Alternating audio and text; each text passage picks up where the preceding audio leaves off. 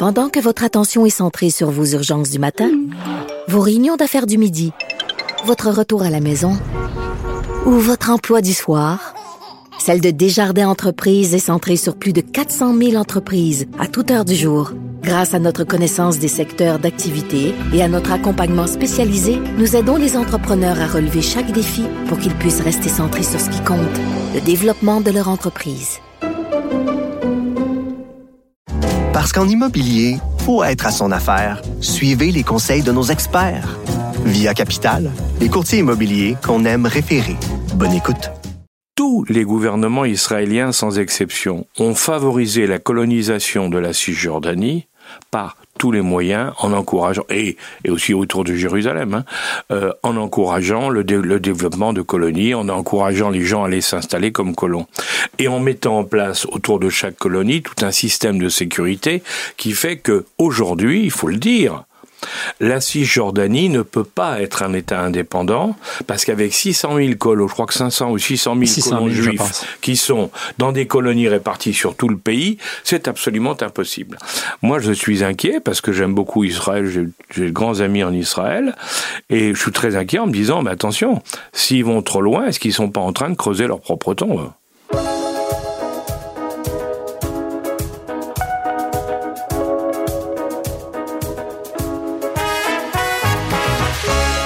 Bonjour à tous, bienvenue à un nouveau numéro de Contact Passage obligé, je le dis sourire en coin, de tous ceux qui nous aident à mieux comprendre le monde dans lequel nous vivons et pour ce faire justement, en rappel, parce qu'il avait eu beaucoup, beaucoup de succès lors de son premier passage chez nous, Alain Juillet. Bonjour. Bonjour. Alors, je vous présente rapidement pour ceux qui n'auraient pas vu cet épisode. D'ailleurs, si vous voulez euh, en avoir davantage sur le parcours d'Alain Juillet, je vous invite à retourner à cet épisode. Mais vous avez été euh, auprès de trois premiers ministres ici en France à les appuyer en termes de renseignement économique. Ça. Vous avez dirigé la DGSE, donc patron du renseignement pendant euh, moins de deux ans. Vous avez évolué dans le monde de la grande entreprise pendant une portion importante de votre carrière. On peut vous retrouver, vous entendre aussi. C'est important et j'invite les gens à le faire sur Open Box TV, qui est votre chaîne YouTube où ça. vous euh, prodiguez vos, vos, conseils. Euh, D'ailleurs, pour tous ceux qui nous écoutent, vous le savez, chaque semaine, je suis un peu lassant, mais c'est important.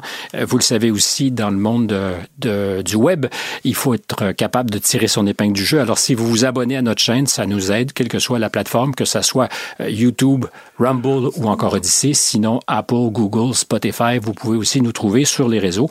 Alain Juillet, la première fois que vous êtes venu, plusieurs de nos auditeurs spectateurs m'ont mmh reproché de vous avoir trop interrompu. Non, pas du tout. J'ai trouvé, trouvé, ça très intéressant parce qu'il y avait un bon échange. Mais donc, on m'a dit, euh, fais gaffe Stéphane, tu interromps trop ton invité.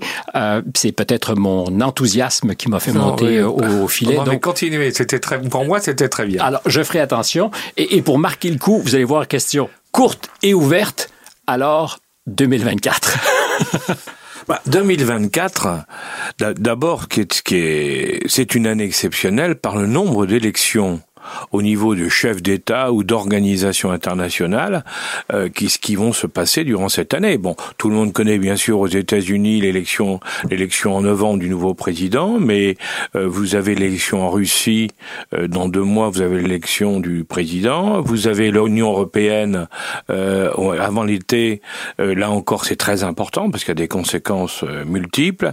Et puis il y a plein d'autres pays dans lesquels il va y avoir des élections. Donc on est dans une et puis on vient de vivre Taïwan qui est très intéressant. Et euh, enfin, moi là, je parle du côté de la de l'information en France, dont, dont la France a mal rendu compte parce qu'il faut interpréter les résultats de Taïwan avec tout ce que ça représente comme conséquence. Et donc, je pense qu'on est dans, on est dans une période fantastique parce que c'est passionnant en définitive, parce qu'il faut essayer de voir qu'est-ce qui pourrait se passer, il faut essayer de décoder un peu justement les conséquences de ce qui pourrait se passer dans cette année qui certainement va rester dans les mémoires d'une manière ou d'une autre. J'ai pas souvenir, moi, d'une année aussi fantastique, euh, formidable et en même temps peut-être un peu anxiogène parce qu'on on sent que plusieurs choses pourraient basculer. Absolument. On va déplier tout ça tranquillement. Avant de le faire, juste une parenthèse, puisque vous avez souligné la question des élections en Russie, élections présidentielles. Nous y reviendrons aussi plus en détail dans le contexte de, du conflit en mmh. Ukraine. est-ce que c'est un vrai rendez-vous électoral? Parce qu'on a tendance en Occident à regarder avec euh, beaucoup de cynisme le processus électoral en disant, ben, évidemment, Poutine est plus ou moins dictateur. Est-ce que les, les citoyens sont vraiment sollicités? Votre opinion là-dessus? Alors moi je crois qu'il faut faire très attention parce que on a tendance à juger le monde entier par avec nos critères. Et là on se trompe parce que nous ne représentons pas le monde, et encore moins maintenant, depuis la montée des BRICS récemment, on en parlera peut-être, euh, il y a, nous sommes dans un monde dans lequel le système de démocratie, je dirais, à l'occidental, il faut bien le dire, n'est pratiqué qu'en Occident. Et donc vouloir hein, vous considérer ou passer par ce par ce filtre toutes les élections ailleurs en disant ah ben si son, le système n'est pas comme le nôtre, c'est une dictature, c'est absurde. Euh, Poutine, alors on peut aimer ou pas aimer Poutine, ça c'est autre chose. Mais Poutine actuellement, en Russie, il est très largement majoritaire dans l'opinion des Russes. Il n'y a pas de doute là-dessus, avec pour de multiples raisons. Et une raison étant très importante en Russie, il faut jamais l'oublier, il n'y a pas d'ailleurs que la Russie, c'est que quand la Russie se sent attaquée, les Russes se serrent les coudes, le sentiment nationaliste russe prime sur le reste. Ça nous permettra peut-être de faire la passerelle vers euh, un autre gouvernement où le chef serre les coudes. C'est sinon il sert le licoud. Oui, ah il ne sert pas bah, que les coudes, mais il sert licoud. Mais on pourra en parler. Euh, on, va en parler. Exactement, on va en parler parce que. Je crois que c'est voilà. probablement le, le, conflit qui a le plus grand potentiel de dérapage, davantage peut-être que l'Ukraine. Ah oui, mais moi je pense, ah oui, tout à fait, je suis d'accord avec vous. On va voir, mais je pense que le, le aujourd'hui le, le, conflit de Gaza, parce qu'ils sont vraiment dans une impasse, mais pas la même qu'en Ukraine aussi, ils sont dans une impasse, mais pas la même. Euh, le conflit de Gaza pourrait effectivement déboucher sur plein d'autres choses et des choses très graves. À mon avis, c'est le point le plus dangereux actuellement. Donc risque réel de dérapage. Oui, parce que si vous voulez, il y a, bah, on peut en parler. Si vous, le problème de d'Israël, en définitive, c'est un problème très complexe parce que au départ, d'abord, il faut il faut regarder à la fois l'histoire, le présent, et puis se projeter sur le futur, comme on fait toujours lorsqu'on fait de la géopolitique. Sur l'histoire, depuis la mort, depuis l'assassinat d'Isaac Rabin, qui voulait faire un État palestinien ça, c'est clair, il l'avait dit, il l'avait expliqué. C'est probablement le dernier, d'ailleurs, à avoir véritablement cru en ce projet. J'allais vous le dire. C'est parce que c'est justement le dernier, et pour ça qu'on l'a assassiné, d'ailleurs. On l'a assassiné parce qu'il voulait le faire. Hein, les extrémistes ultra-orthodoxes hein, euh, israéliens l'ont assassiné. Et depuis, il faut bien regarder, personne m'en parle trop, mais tous les gouvernements israéliens, sans exception, ont favorisé la colonisation de la Cisjordanie par tous les moyens en encourageant et, aussi autour de Jérusalem hein, euh, en encourageant le, le, développement de colonies en encourageant les gens à aller s'installer comme colons et en mettant en place autour de chaque colonie tout un système de sécurité qui fait que aujourd'hui il faut le dire la Cisjordanie ne peut pas être un État indépendant parce qu'avec 600 000 colons, je crois que 500 ou 600 000 colons juifs qui sont dans des colonies réparties sur tout le pays, c'est absolument impossible. Les Israéliens ont réussi, en définitive progressivement, à empêcher, par la colonisation, à empêcher qu'on puisse faire un État palestinien. Donc, c'est vrai que ça, c'est le premier point. Si aujourd'hui on voulait faire un État palestinien, comme le disent certains, hein, et en particulier le, le, chef d'État français, hein, si on voulait le faire, ça voudrait dire qu'il faudrait qu'on fasse repartir de Cisjordanie 600 000 colons qui sont des qui sont des, des, gens des extrémistes hein, pour la plupart.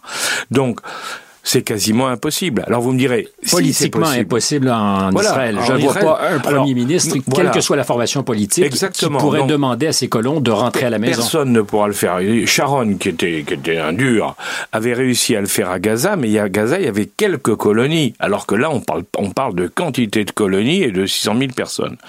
Et il faut bien voir, nous, on a l'expérience en France, puisque quand il y a eu la fin de la, guerre d'Algérie, on a les, les Français d'Algérie sont partis, on a eu un million Hein, qui sont partis en 15 jours. Hein. En, 15 jours, en un mois, on peut dire, ont quitté l'Algérie parce qu'ils étaient menacés, ils sont revenus en France. Bon, pourtant, la France est un pays beaucoup plus en taille beaucoup plus important que qu'Israël, eh ben on a eu beaucoup de mal et ils ont eu beaucoup de mal à s'intégrer au départ. Ils étaient mal reçus, ils ont eu beaucoup de mal.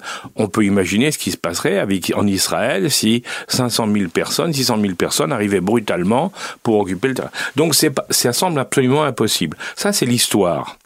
L'histoire et les résultats de l'histoire. Et on parle de la Cisjordanie où théoriquement il y a encore quelque chose qui ressemble à un pouvoir palestinien légitime. Or, à Gaza, en ce moment, on est dans une toute autre configuration. Absolument. Zone de guerre maintenant.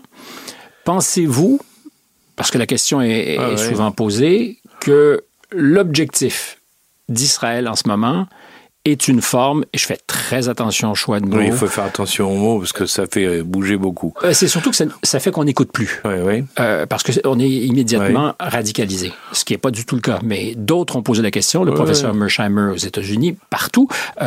D'ailleurs, je pense qu'il y a des, gens au sein de la société civile israélienne qui posent la question, est-ce qu'on est en face d'une volonté de nettoyage ethnique, c'est-à-dire de faire place nette? Alors... Parce qu'on parle d'envoyer les Palestiniens mais je crois, si vous voulez. En Égypte Oui, oui, tout, ah, mais justement, on va en parler. Je crois qu'il faut, il faut bien comprendre. Alors, Là, je suis obligé de m'expliquer un petit peu, mais je pense qu'il faut bien comprendre ce qui se passe. Là, c'est le présent maintenant au niveau du gouvernement israélien autour de M. Netanyahou. Parce que si on ne fait pas l'effort de comprendre ça, on ne peut pas comprendre ce qui se passe à Gaza. Il y a, en réalité, Netanyahou, lui, il a tout fait toute sa vie pour empêcher un État palestinien. Donc d'un côté, il a encourager les colonies, et d'un autre côté, il a accepté que le Qatar finance le Hamas, parce qu'il faut le raconter, cette affaire-là, et l'argent du Qatar qui allait au Hamas passait par Israël et était accompagné par la police et les soldats israéliens. Sciemment, Netanyahou a encouragé le Hamas. Pourquoi? Il faut voir, c'est que la doctrine du Hamas, c'est de dire on repousse les Israéliens à la mer, c'est-à-dire qu'on veut pas d'État israélien, hein, mais on ne veut pas d'État israélien à côté d'un État d'un État palestinien. On veut rien, on veut que les Israéliens partent. Donc ça allait très bien à Netanyahu qui disait cela on les contrôle. Leur objectif, dans le fond, ils pourront jamais l'atteindre, et on ne parle plus d'État palestinien. C'est pour ça qu'il le soutenait. Donc, tant et aussi longtemps que la Hamas tenait ce discours. Ben, c'était parfait. Et c'est ça. Donc, Netanyahu s'est piégé tout seul, si vous voulez, avec le Hamas, parce qu'il a laissé, il a laissé le Hamas se développer, prendre le contrôle. Indiscutablement, ils ont encouragé le Hamas à prendre Gaza au détriment de l'autorité palestinienne. Tout le monde le sait. Sur d'ailleurs ce rendez-vous électoral, parce qu'il y en a eu un en 2006, je me suis intéressé plus récemment parce qu'il se dit beaucoup de choses sur ce rendez-vous électoral. Je constate que les observateurs internationaux, dont l'Union européenne, ont tous sanctionné en disant ça s'est correctement passé les élections. Mais bien sûr, mais ça s'est bien passé. Mais à partir du moment où, si vous voulez, on a laissé le Hamas faire campagne officiellement euh, en, en, à Gaza, mais bien sûr avec des moyens très importants sur le plan financier, beaucoup plus que l'autorité palestinienne, hein, puisqu'il avait l'argent du Qatar, et, que ça, et donc ce qui arrivait à flot, ben, vous savez, dans un endroit où la misère est totale, parce que quand même, euh, Gaza, c'est un endroit où presque 40% de la population vit en dessous du seuil de pauvreté. Hein. Et c'est sans doute aujourd'hui bien plus accentué ah que C'était à l'époque, à l'époque de l'élection, hein, à l'époque de l'élection. Alors aujourd'hui, n'en parlons pas. Hein. Donc il y a eu, il y a eu un vrai problème et on a, ils ont favorisé le Hamas et c'est pour ça. Mais ils pensaient que le Hamas était incapable d'aller plus loin. C'est-à-dire qu'ils disaient bon, ils font des attentats terroristes, un petit attentat par-ci par-là, mais c'est pas grave. Mais vous dites un petit attentat par-ci par-là comme si c'était banal, mais vous pensez donc que cette idée de de les contrôler plus ou moins, était c'était un, point de friction acceptable. Mais absolument, il n'y a pas de doute là-dessus. C'est clair, c'est clair et net, si vous voulez. Et la grande surprise, et on le voit. Alors, si vous voulez, quand on regarde ce qui s'est passé euh, rapidement, hein, la grande surprise, c'est que, et on, on comprend ce qui s'est passé. Pourquoi? Parce que les Égyptiens qui sont à côté, qui ont des relations bien sûr avec tout le monde, les Égyptiens, on sait, un mois avant le 7 octobre, ont prévenu les Israéliens en disant attention, il va se passer quelque chose, ça bouge. Mais ça bouge, ça va être très sérieux. Les Israéliens n'y ont pas cru. Une semaine avant, à peu près, d'après ce qui se dit, le gouvernement, alors là, l'entourage du maréchal Sissi a prévenu Netanyahou, l'équipe de Netanyahou, en disant, chez le Premier ministre, en disant attention, il va se passer quelque chose. De nouveau, on l'a pas cru en disant c'est pas eux, non, ils sont trop nuls, ils sont incapables de monter une grosse opération. Le Hamas. Le Hamas, ils peuvent faire un truc avec deux ou trois personnes, mais ils sont incapables de monter une grosse opération. Tout ça, c'est de la désinformation. Donc ils n'y ont pas cru. Et on sait que le Mossad, il y a eu des rapports du Mossad. Il y a une femme du Mossad qui en a parlé à, dans, un, dans une télévision israélienne et qui a dit mais on a fourni des, on a fourni des rapports en disant attention, ils sont en train de monter quelque chose. Mais personne ne voulait le croire parce que personne ne pensait le Hamas. L'histoire du 7 octobre, c'est l'histoire d'un mépris total des Israéliens de leurs pour adversaires. les de leurs adversaires. Erreur que Sun Tzu, le général chinois bien connu, nous a expliqué il y a déjà 2000 ans avant Jésus-Christ. Il faut jamais mépriser l'adversaire. On n'est jamais à l'abri d'une surprise.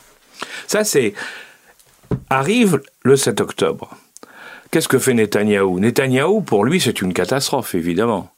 Bon. Donc il fait, il fait tout de suite, il réagit, il a raison. D'ailleurs, il fait un gouvernement d'union nationale en disant bon, euh, maintenant eh, c'est tout le monde, tout le monde entre nous. Hein, on fait un gouvernement d'union nationale. Parfait. Mais c'est politiquement gagnant pour lui parce qu'il était très menacé. Oui, ah, mais attendez, justement. Maintenant, vous allez voir, parce que c'est la suite qui explique tout. Il y a trois composantes dans le gouvernement national et chacune a une politique différente. C'est bien là où est le problème majeur pour Gaza. Netanyahou lui-même, la majorité de la population israélienne l'accuse d'être responsable, parce que tout le monde sait là-bas qu'il a financé le Hamas, tout le monde sait tout ça. Donc, ils, ils, veulent, ils en veulent plus. Ils en veulent plus, mais tant que c'est la guerre, on ne peut pas le virer. Donc, lui, premier intérêt, il faut que la guerre continue par tous les moyens. Donc, si la guerre s'arrête à Gaza, faut qu'on la déclenche ailleurs.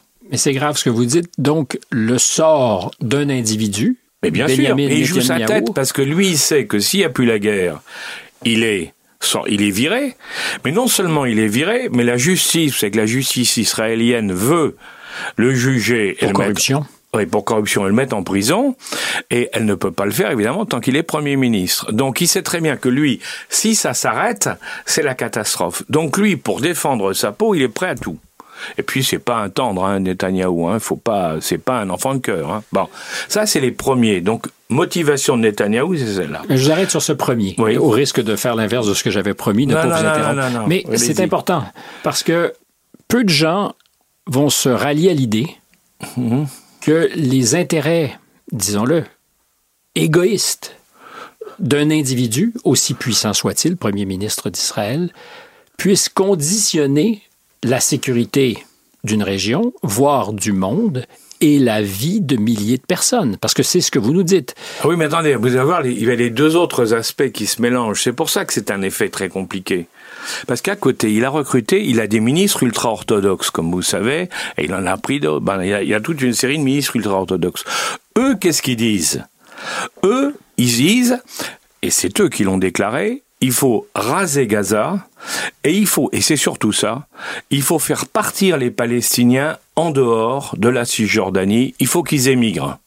C'est l'émigration forcée contre laquelle l'ONU a réagi tout de suite en disant vous n'avez pas le droit, et même Biden a dit mais ça vous n'avez pas le droit. En droit international, vous pouvez pas faire l'immigration forcée. Est-ce que Biden pèse dans la balance? Non, clairement non le, le, ce qui s'est passé là, ce qui est très, très intéressant, c'est que ces ministres, il y en a un qui a déclaré, un ministre ultra-orthodoxe, hein, qui a dit il faut mettre une bombe atomique sur Gaza. Ce qui est idiot parce que si on tape une bombe atomique sur Gaza, il y aura des retombées autour. Mais là, il n'a pas pensé à ça. Mais ça montre l'état d'esprit quand même. Hein. C'est-à-dire on les tue tous.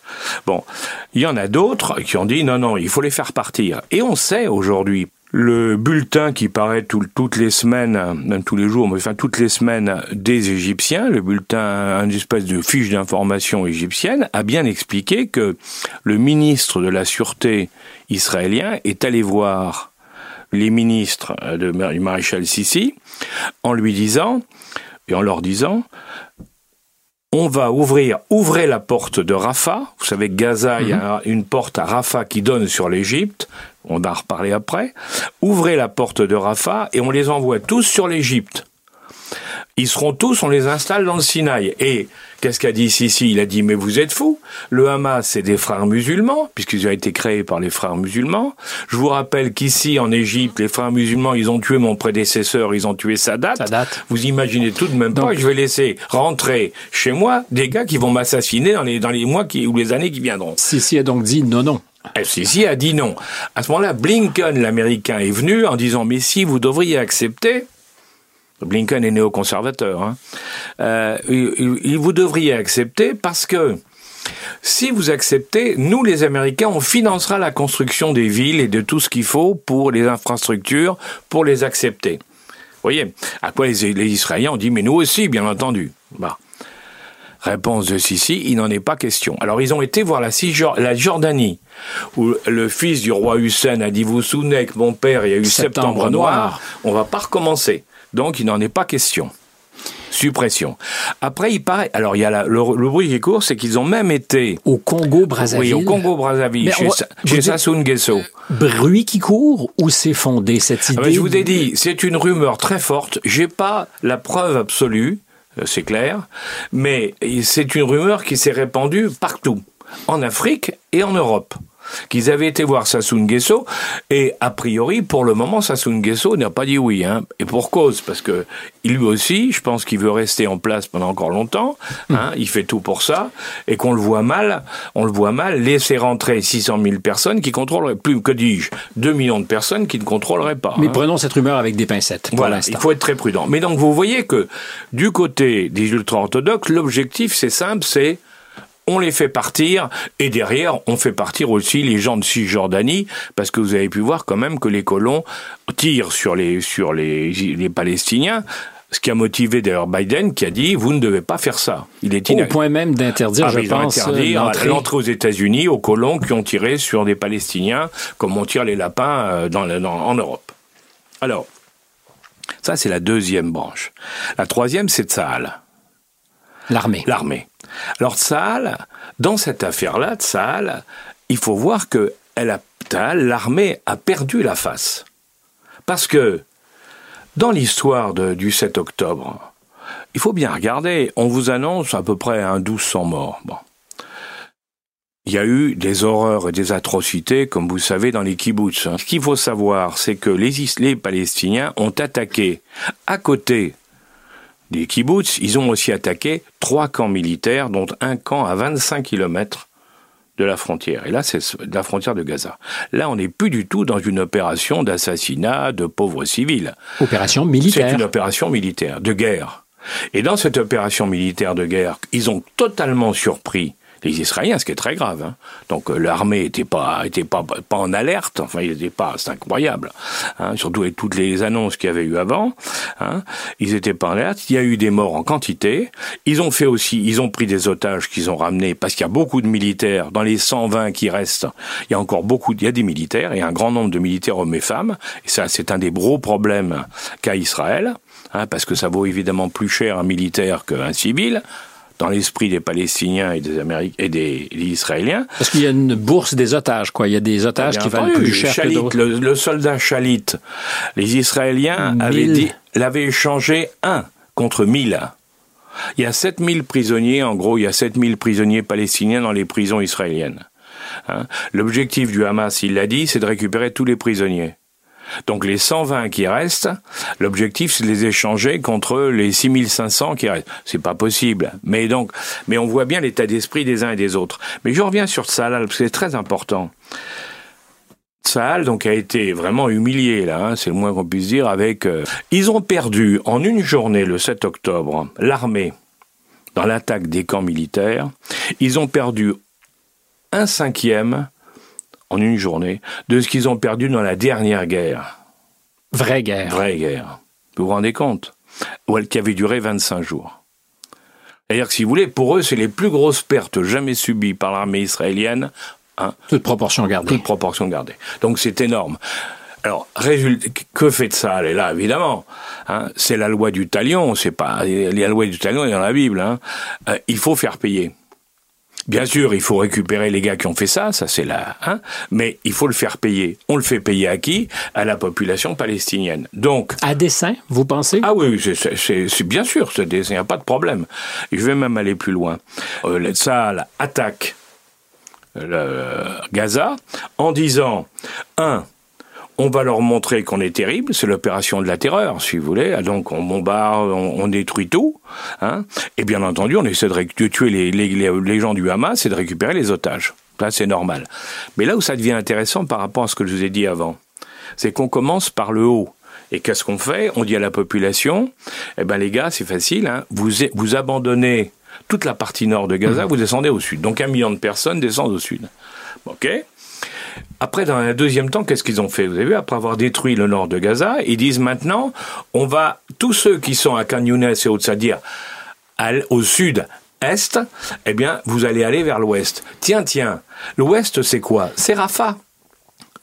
C'est le point de sortie. Donc, ils sont en train de faire tourner leur armée, les Israéliens, pour ramener tout le monde du côté de Rafah avec le secret espoir que la population palestinienne affamée, hein, la population palestinienne qui est vraiment affamée, euh, qui souffre, et ainsi de suite, soit dans un tel état qu'elle soit capable de renverser ou de passer en force le poste de Rafah et de rentrer en Égypte. Donc il y a aussi, on retrouve une réponse, si vous voulez, à un des problèmes qu'on a évoqués avant effectivement, cette idée de, forcer l'immigration, d'autres diraient nettoyage ethnique, qui s'est euh, passé justement ici dans la cour arrière de l'Europe. Euh, on a montré du doigt les Serbes à l'époque où ils se livraient ce genre d'exercice.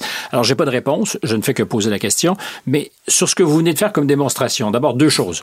La première, pour parler avec beaucoup de gens que je respecte ici, qui s'intéressent justement aux frères musulmans, euh, à l'islamisme, à mhm. l'intégrisme musulman, ils disent on mesure très très mal à quel point cette euh, pensée, euh, cette action est indissociable de ce qu'est aujourd'hui devenu la population palestinienne. Et sur les Israéliens, ce que je vous disais tout à l'heure, Tsahal a besoin de faire un... Pour être respecté par le monde arabe hein, et par les Palestiniens, Tsahal a besoin de faire la démonstration de force qui lui permettra de faire oublier hein, ce qu'il a, la honte du 7 octobre. Le problème, c'est combien faut-il de morts, vous parler froidement, combien faut-il de morts civiles et militaires pour que la démonstration soit faite soit... Alors moi j'ai entendu des copains israéliens qui m'ont dit 30 000. Il y a un nombre peut-être. Ben oui. Parce qu'au bout d'un... Alors, comment, il a, comment on atteint le nombre? Le nombre, c'est d'un côté, je fais une pression maximale et je détruis beaucoup de gens, je tue, beaucoup de gens, mais d'un autre côté, il y a une pression internationale qui se développe de plus en plus pour dire arrêtez ce qui est en train de prendre l'allure d'un génocide. Donc, ou d'un, bon, ce qui n'est pas un génocide, parce que l'objectif est pas de, euh, c'est pas, on peut pas définir ça comme un génocide. C'est pas d'éliminer cette population, c'est de s'en débarrasser peut-être. C'est de s'en débarrasser, voilà, d'une manière ou d'une autre. Bon, donc aujourd'hui, il est clair que dans cette affaire-là, les Israéliens, ben, ils ont, ils subissent une pression de plus en plus forte. Vous avez vu qu'on les accuse de crimes de guerre, enfin, au niveau de la Cour pénale internationale. ça y est, le, le système et la machine pour les faire arrêter est lancée au niveau mondial. Nous, mais en Occident, cette idée, justement, a très peu d'appui. J'ai vu le Canada se désolidariser de la démarche de l'Afrique du Sud, alors que nous avons été les, champions à mener la lutte pour mettre un terme à l'apartheid. Mais, soyons honnêtes, ce, qu'on se rend pas compte dans cette affaire-là, c'est que, quoi qu'on, comme les positions qu'on prend donnent raison à, aux 100, 130 pays ou sur 200, enfin sur la plus grande partie du monde, qui dit il y a deux poids, deux mesures. Quand c'est les Occidentaux, on l'accepte. Quand c'est les autres, on condamne. Eh ben, on est en plein dedans. Et ce qu'on se rend pas compte, c'est qu'au fur et à mesure que nous nous supportons ça sous une forme ou sous une autre, eh ben on se fait on se fait rejeter par les BRICS, on se fait racheter par tous les autres. Alors la deuxième question, tout à l'heure que je vous disais avoir suite à votre démonstration, mmh. Alors, est-ce qu'il y a un problème lié évidemment à la menace terroriste? Je pense évidemment que ça doit exister du point de vue des Israéliens. Deuxièmement, bien sûr, ben, on les comprend. Il faut, il faut quand même aussi, vous pouvez pas. Il faut, il faut, si vous voulez. Quand je vous dis ça, moi, je, j'essaie de comprendre ce qui se passe, mais je vous dis pas, je donne tort aux uns ou aux autres. Je comprends très bien que les Israéliens, ça a été pour les Israéliens l'équivalent du 11 septembre pour les Américains. Hein. C'est une horreur absolue. Ça m'amène à la question c'est le mot peut-être qui définit ce qui se passe, de l'ubris. oui. euh, du côté israélien. Ah Dans oui, un premier certain. temps, qui leur fait sous-estimer la menace. Oui. Et peut-être aujourd'hui, c'est la piste sur laquelle je veux vous mettre, euh, l'ubris qui leur fait penser qu'ils sont la force dominante et quelles que soient les mesures de, de réplique, ils n'en paieront jamais le prix. On les voit en ce moment tranquillement déplacer des forces vers euh, le sud du Liban ou le nord Oui. d'Israël, avec peut-être ambition de s'attaquer au Hezbollah. Ben oui, ça de continuer la guerre. Mais c'est aussi en train de... que je vous disais tout à Mais l'heure. c'est aussi en train de fédérer toute la région. Et les forces en présence ne sont pas celles qu'Israël a défait en 67 ou en 73. Mais oui, mais Je reviens à la question de l'ubris. Pourrait-il, M. Netanyahou, mal calculer et mettre sa population véritablement en danger en Ah, mais moi, je pense. Ah, mais moi, alors là, voilà, moi, je suis, j'aime beaucoup, je vous cache pas, hein, moi, j'aime bien les, j'ai de très bons amis israéliens, j'aime beaucoup les Israéliens.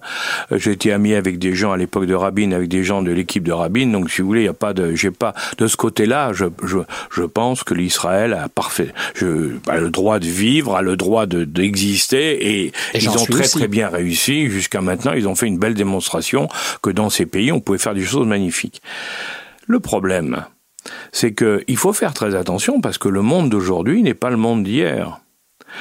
L'Iran, l'Iran c'est très intelligent ce qu'ils ont fait. Quand vous regardez, l'Iran est l'ennemi d'Israël, c'est clair, tout en étant associé à l'Arabie Saoudite, ils ont quand même un pacte entre eux. C'est nouveau. Hein? Ouais, ben oui, mais il Grâce faut aux pas Chinois.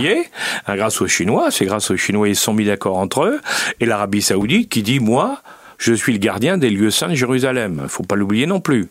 Parce qu'on peut pas faire n'importe quoi, parce que c'est l'Arabie Saoudite qui est le gardien de la mosquée de la, de la mosquée avec la mosquée du Dôme. Hein, voilà.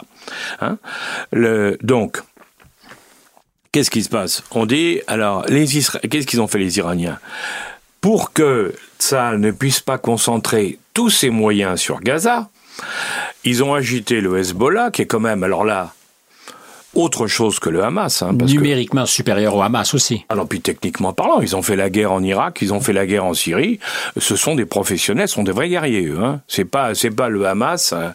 Ah non, non, là c'est des professionnels et ils sont équipés pour ça. Alors le, souvenez-vous de la dernière guerre d'Israël contre le contre Hezbollah au Liban? Israël n'a pas gagné. Hein. C'était la grande surprise de cette fois-là, c'est qu'Israël n'a pas gagné la guerre. Et c'est pour cette, cette raison que je vous pose la question de l'ubris. Oui, oui, ben voilà. Alors, donc, si vous voulez, là, ils sont. Les, Iraniens ont dit au Hezbollah tu envoies quelques, quelques roquettes hein, sur Israël, de manière à ce que les Israéliens maintiennent au nord une force militaire, parce qu'ils auront peur quand même que le Hezbollah bouge. C'était bien joué. Ils ont effectivement donc profité pour détruire un camp militaire de transmission et d'écoute qui était à côté. Enfin bref, c'était bien joué. Bon. Et le Hezbollah, vous remarquerez qu'il est très calme, hein, parce que même quand on a été, quand les Israéliens ont tiré pour tuer des, tuer un, un responsable du, du Hamas À Beyrouth. à Beyrouth, et après ensuite un autre qui était un responsable euh, Hezbollah, euh, le cheikh Nasrallah, il a, il a été très calme en disant, vous savez, c'est pas bien, vous le paierez très cher, hein, mais il n'a pas bougé. Donc ils sont en position, si vous voulez, de ils sont, c'est la, la politique, euh, la politique du rapport de force. Hein. On est là, on vous rappelle qu'on est là, on pourrait vous attaquer, mais on le fera pas, mais attention quand même. Bon, voilà, c'est ça. Et puis les Iraniens, qu'est-ce qu'ils ont fait? Ils ont eu un coup de génie sur le plan économique, c'est les Houthis. Parce que ils soutiennent depuis toujours les Houthis au Yémen, et les Houthis sont en train, depuis l'accord entre l'Iran et l'Arabie Saoudite, hein, euh, on les- la, paix était en train de se faire hein, au Yémen entre les Houthis et puis les partis au pouvoir, enfin les hommes au pouvoir, sous l'égide d'Israël, euh, pardon, sous l'égide de l'Iran et de l'Arabie Saoudite. Donc ça c'était très bien. Là, qu'est-ce qui se passe? Les Iraniens ont dit aux Houthis, qui sont des gens financés par eux, ça tout le monde le sait depuis toujours, ils ont dit, bon, l'Arabie Saoudite, vous en occupez pas, vous attaquez, vous tirez sur les bateaux qui passent vers le canal de Suez. Bon, résultat, dès les premiers tirs, les compagnies d'assurance internationales ont fait monter les tarifs d'assurance. Ça devient non pas intéressant pour les cargos, les tankers et, su- et surtout les, porteurs de containers. Hein. C'est pas intéressant de passer par le canal de Suez parce que les, les compagnies d'assurance ont tellement augmenté les tarifs que ça coûte trop cher. Donc qu'est-ce qu'ils font? Ils les ont détournés et ils passent par le cap de Bonne-Espérance. Contour de l'Afrique. Ils contournent l'Afrique. Alors, perte évidemment pour l'Égypte, qui est pas contente parce que bah, le canal de Suez, ça rapportait beaucoup. Et vous allez voir pour toute l'Europe, augmentation des coûts Inflation des matières donc à premières. Ben, bien sûr. Bien sûr, c'est une opération économique. Là, c'est bien parce que ça, je connais bien ce genre de choses. Hein. C'est une opération économique qui a été faite très intelligemment par les Iraniens et qui a amené justement, alors les Américains qui ont tout de suite compris la manœuvre et le danger que ça représentait, à attaquer les outils, comme vous avez pu voir, à faire des bombardements et autres. Mais ça va continuer parce que les outils Bon, ils sont prêts à aller en guerre, disent-ils, contre les États-Unis. Mais oui. Ils les défient, ils disent venez, venez, on vous mais, attend. Mais exactement, mais ça c'est typique des petites organisations, si vous voulez, qui elles sont un peu toutes folles. Et comme on leur donne des, on leur donne des missiles, on leur donne des trucs, ils disent ben, on va s'amuser. Et quand l'autre jour, quand ils ont annoncé qu'ils avaient touché un bateau américain avec un missile, vous pouvez dire qu'ils ont dû faire la fête hein, dans tout dans tout le Yémen, hein, enfin dans la partie du Yémen occupée par les Houthis. Hein. Alors c'est là où on voit, si vous voulez, que cette affaire il y a Gaza, Israël qui essaie de ça, qui essaie de, de se redonner une image de, de vainqueur. Bon, euh, Netanyahou qui lui, eh ben, il veut durer. Les ultra-orthodoxes qui disent on veut les faire virer. Et puis vous avez les autres autour qui jouent aussi leur jeu. Alors vous avez l'Iran, on vient de le voir. Mais vous en avez, mais il faut bien regarder l'ensemble du monde arabe. C'est très intéressant de regarder ce que dit l'Arabie Saoudite, ce que dit les Émirats, les Émirats, et tout, y compris la Syrie d'ailleurs, tous, où tous disent la même chose. Ils disent, et il faut arrêter. Bien sûr, il faut. Et Parce que tout le monde mesure qu'il suffirait bien d'une sûr. petite erreur pour mettre vraiment le feu Ah aux bah, poudres. Mais là, je exactement, parle exactement. de poudre Alors- qui, qui embrase le monde. Exactement. Et alors, et avec, avec en plus des limites, si vous voulez, parce que des limites de temps, parce que il faut pas oublier quand même que Biden est faible. Il faut être honnête, hein, le président Biden, il est faible actuellement, il n'est pas, il est pas en grande position de force, véritablement en position de force dans Mais cette il n'est affaire. absolument pas entendu en Arabie Saoudite, d'ailleurs. Il est pas, ah, c'est fini dans le monde arabe, il n'est pas entendu du tout, parce qu'il a pris parti pour Israël, mais les autres disent, euh, ben, c'est bien la preuve qu'on peut pas leur faire confiance. Hein, ça c'est la suite de tout ce qui s'est passé avant. Hein. Et mais d'un autre côté, les- les- tout le monde sait très bien que si le président, si Trump est réélu, hein, et on, on pourra en parler, mais si Trump est réélu, eh ben lui va faire, il va trouver, il va soutenir Israël avec tous les moyens à la Trump. Hein. Ça c'est clair. Mais il est en même temps Mais- plus ouvert à l'Arabie Saoudite Mais que j'allais vous jamais dire, Biden vous dire, mais c'est lui qui a fait les accords d'Abraham, qui a apporte obligé les Israéliens à signer avec tous les autres Soudan, réciproquement. Maroc, Qatar, Mais oui, c'est pour ça. Donc, si vous voulez, on, tout le monde sait que quand Trump va arriver, il va se passer quelque chose. Alors, ça peut être pro- profitable à Israël ou pas. On ne sait pas. Hein, il faut voir. Hein. Moi, je pense qu'il est beaucoup plus insaisissable Ah oui, qu'on le c'est ce, que, pense. c'est ce que je vous dis. C'est qu'il faut être très prudent dans cette affaire-là. Hein. Mais ce qui est certain, c'est qu'il se passera quelque chose. Donc aujourd'hui, tout le monde essaie de régler le problème avant.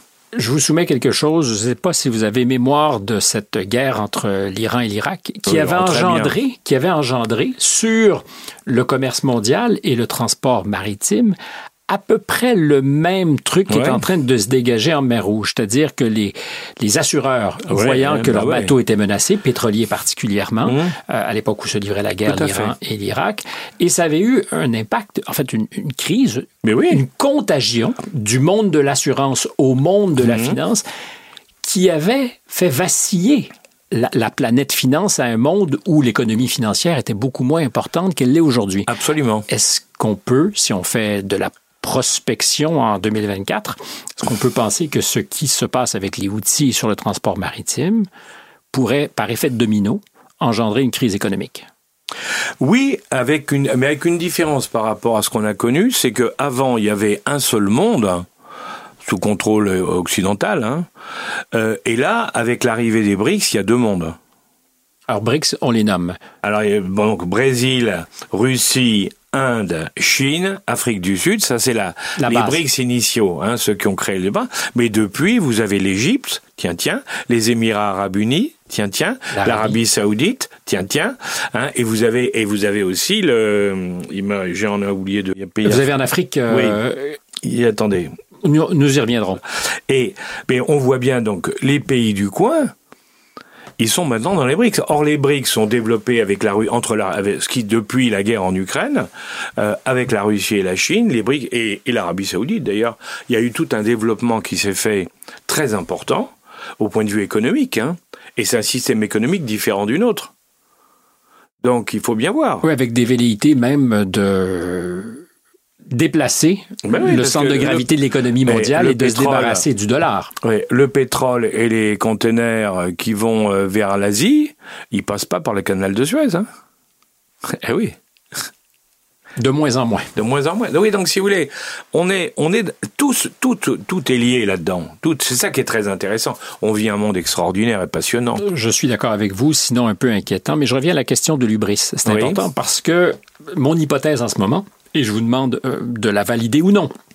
Peut-être que je, je, gère et que Israël a, les moyens de son discours et de ses ambitions et peut imposer par la force sa loi.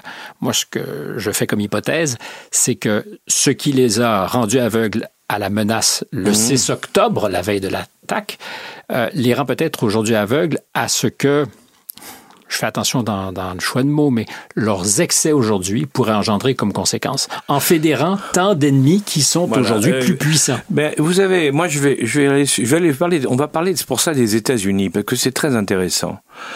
Euh, depuis toujours, et pour de multiples raisons, hein, les États-Unis ont soutenu sans, sans problème, ils ont toujours soutenu Israël. Toujours. Tout parti confondu. Tout parti confondu. Il y a eu toujours une, une adhésion et, et avec, et ils ont investi énormément en Israël à tout point de vue. Hein. Bon, c'est, c'est vrai. Et c'est, et c'est tant mieux, puisque ça a fait d'Israël un pays qui est une réussite. Donc, il n'y a pas de, il y a pas de problème. Ce qu'on assiste là maintenant actuellement aux États-Unis, si vous regardez, c'est qu'on voit une partie de la population juive des États-Unis qui commence à dire ça va pas du tout, il faut arrêter ça. Ça, c'est très nouveau. C'est la première fois que le système se fragmente, si vous voulez. Il y avait une unité et ça se fragmente. Pourquoi? Parce qu'on retrouve aux États-Unis ce qu'on retrouve en Israël, où tout le monde a été horrifié par le 7 octobre, bien entendu, et avec raison, parce que ce fut une horreur, hein, mais tout le monde se rend compte aussi, et là on revient à ce que vous disiez, tout le monde se rend compte aussi que si on va trop loin, peut-être qu'on engrange quelque chose qui peut se terminer par notre destruction. Parce qu'il ne faut pas oublier que pour le moment, notre Israël, Israël. Oui, en Israël. Pourquoi? Parce qu'aujourd'hui, Israël est soutenu par les États-Unis. Demain, Israël sera soutenu par les États-Unis, a pas, mais plus ou moins. Hein, à compte tenu de l'évolution des mentalités aux États-Unis. Hein. Mais, mais à côté de ça, il y a autre chose c'est que les États-Unis sont en train de baisser au niveau puissance globale, on le sait très bien, par rapport à la Chine et par rapport à l'Inde. Et en 2050, en 2060, toutes les projections officielles hein, du FMI, de la BCE et autres, enfin bref, des organismes occidentaux disent tous la même chose. Les États-Unis seront la en 2050 la deuxième puissance mondiale et en 2075 la troisième derrière l'Inde. Bon. Certes, ils garderont, parce que c'est leur point fort, la partie militaire, mais est-ce qu'ils seront capables à ce moment-là d'assurer la sécurité d'Israël comme aujourd'hui? C'est pas sûr. Donc, je pense qu'à long terme, c'est très dangereux. Je suis d'accord avec vous sur le bris. Je pense que les Israéliens jouent trop sur l'appui indéfectible des États-Unis et qu'il faut qu'ils fassent attention parce que l'évolution de la situation mondiale dans les 30 prochaines années pourrait amener les États-Unis à ne plus pouvoir assurer cette sécurité absolue qui lui sert aujourd'hui. À ce que d'aucuns appellent le 51e État américain, Israël. exactement, exactement. Donc, si vous voulez, c'est et, et, là, je le dis avec une et quand, quand oui, tout à l'heure on parlait d'inquiétude et d'angoisse. Moi, je suis inquiet parce que j'aime beaucoup Israël. J'ai de grands amis en Israël et je suis très inquiet en me disant, mais attention, s'ils vont trop loin, est-ce qu'ils sont pas en train de creuser leur propre tombe? Donc je pense qu'il va falloir, à un moment, et là, c'est là où je dis que le président Biden est malheureusement un peu faible par rapport à ce qu'il faudrait. Il, faut il faudrait un président fort et des Occidentaux suffisamment forts pour taper le poing sur la table et dire à Netanyahou, allez, c'est bien, vous avez donné une bonne leçon aux Palestiniens, hein, et maintenant, eh ben maintenant on va reconstruire et on va construire quelque chose de solide. Seulement là, quoi? Puisque l'État, l'État, l'État palestinien, on voit pas comment le faire. Et à notre côté, l'autorité palestinienne, elle n'existe plus. Alors donc, ça veut dire qu'il y a quantité de problèmes à résoudre. Ils ne sont, ils ne sont solvables que par une décision internationale. C'est pas les États-Unis tout seuls qui peuvent l'imposer. Donc ça veut dire qu'il faut trouver une solution. Si les Occidentaux voulaient jouer intelligemment tous ensemble, je pense qu'il y aurait probablement une solution qu'on imposerait aux Israéliens et qu'on imposerait aux Palestiniens. En ce moment, on dit que le patron de l'Arabie saoudite sera en train de préparer une proposition de paix audacieuse. Vous y croyez à, cette, à ce ah joker qui pourrait sortir ah de la Manche? eux, Ce qui est terrible dans cette... C'est là où le Hamas, il a joué... Mais il, les autres l'ont cherché aussi. Hein.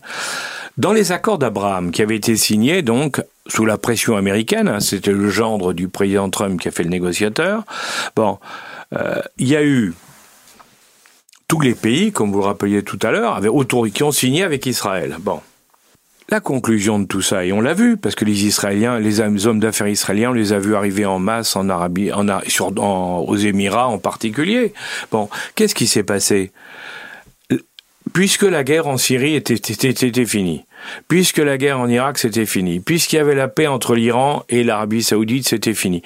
Pour la première fois depuis 1940, même avant d'ailleurs, hein, la paix régnait sur le Moyen-Orient. Mais tous les pays du Moyen-Orient ont dit, ça y est, on va enfin pouvoir se développer, vivre normalement, développer nos affaires, et tous, et tous étaient enthousiastes. J'interromps l'écoute de l'émission pour quelques secondes. C'est une promesse pour vous rappeler une fois encore de vous abonner à notre chaîne. Si ce n'est pas encore fait, ça fait toute la différence au monde. De nous aimer aussi, de nous liker. Les algorithmes nous ont à l'œil et vous pouvez faire la différence. Vous pouvez aussi nous suivre sur tous nos réseaux sociaux.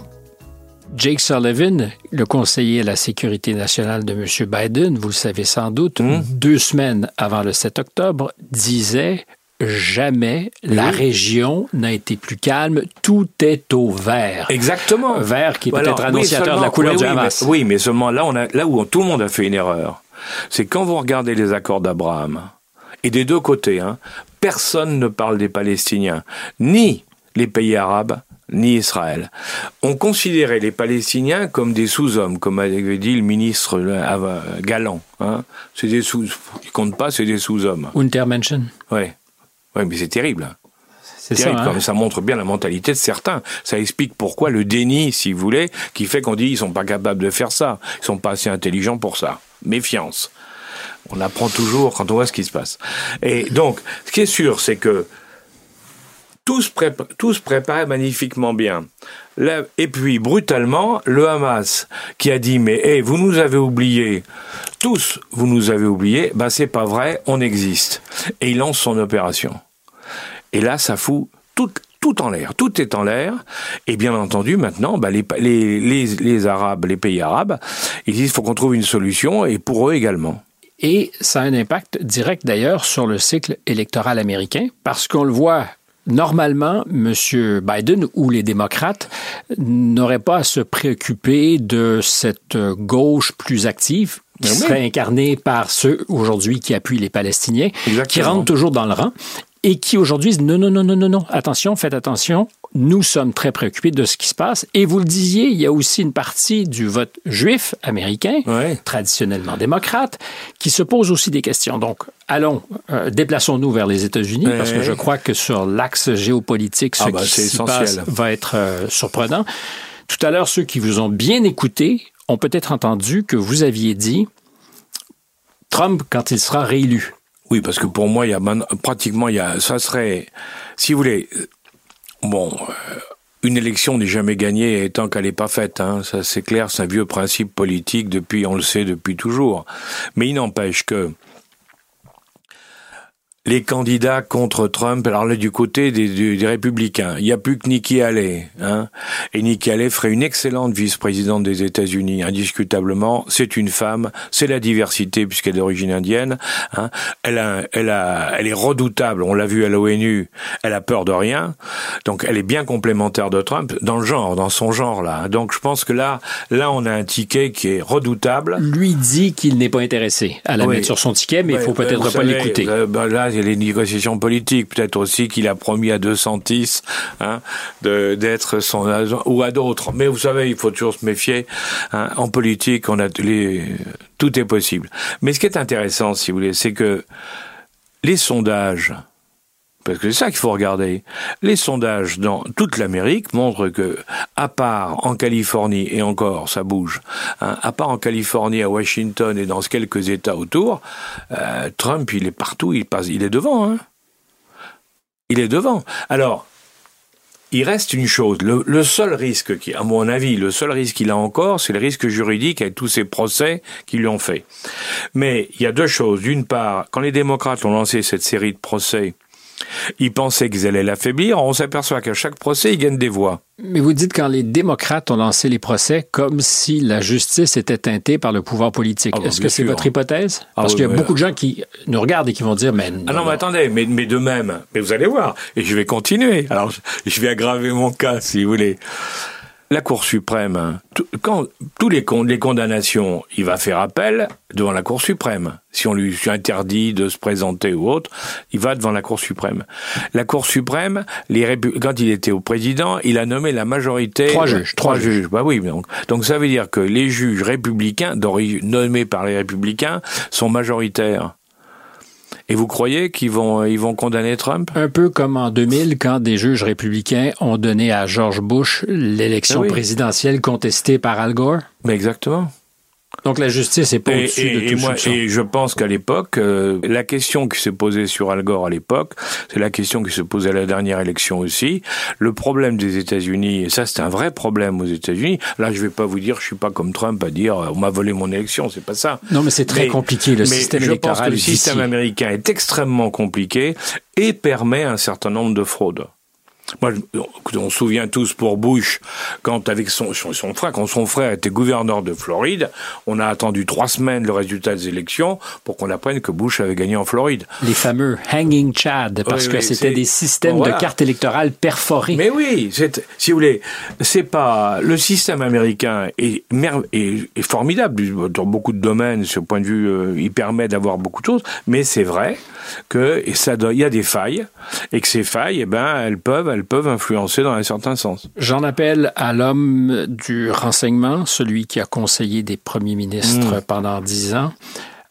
Donald Trump, c'est un sujet qui nous anime souvent ici parce que je pense qu'il touche à quelque chose, montre du doigt très souvent ce qu'il appelle le deep state, l'état profond. Euh, alors, ce qui pourrait se résumer à la technocratie, cet appareil mmh. permanent qui résiste aux élections et où on peut penser que ces gens-là ont des intérêts, qu'ils peuvent à l'occasion être agissants par-delà ce que la classe politique leur donne comme instruction.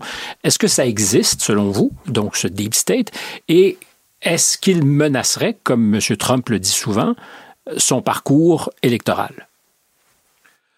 Alors, d'abord, je, suis pas. Enfin, je connais un petit peu l'Amérique, j'aime beaucoup l'Amérique, j'ai fait des études là-bas, mais je vous dis. Mais l'État profond existe partout, du point de vue de la logique de Trump. Les, D'abord, l'État profond existe partout, et aux États-Unis, il faut quand même pas oublier que le premier qui a parlé d'État profond, c'était le général Eisenhower quand il a été président des États-Unis après la guerre.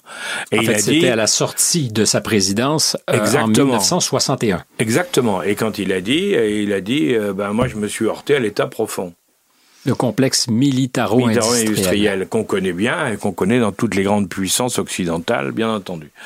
Euh, ça, c'est donc. Oui, il y a indiscutablement, il y a, il y a, il y a une, des structures, je dirais très très influentes. Alors, je pense, moi, je pense personnellement que cette notion d'état profond militaro-industriel, et maintenant, il y a un autre état profond, si vous voulez, alors il fait je course ensemble ou pas, c'est les financiers. Hein, quand on va à Davos et qu'on écoute et qu'on voit les gens de la finance s'exprimer, on comprend bien que ils n'ont pas tout à fait les mêmes objectifs que les autres. Hein. Donc, et ils défendent leurs intérêts. Ça, on ne peut pas leur reprocher de défendre leurs intérêts. Donc, vous avez aujourd'hui, euh, on le voit bien, euh, il y a donc il y a tout, tout un ensemble de gens qui n'ont pas forcément intérêt à changer un système qui leur va très bien. Vous savez, en France, c'est un peu la même chose. Hein.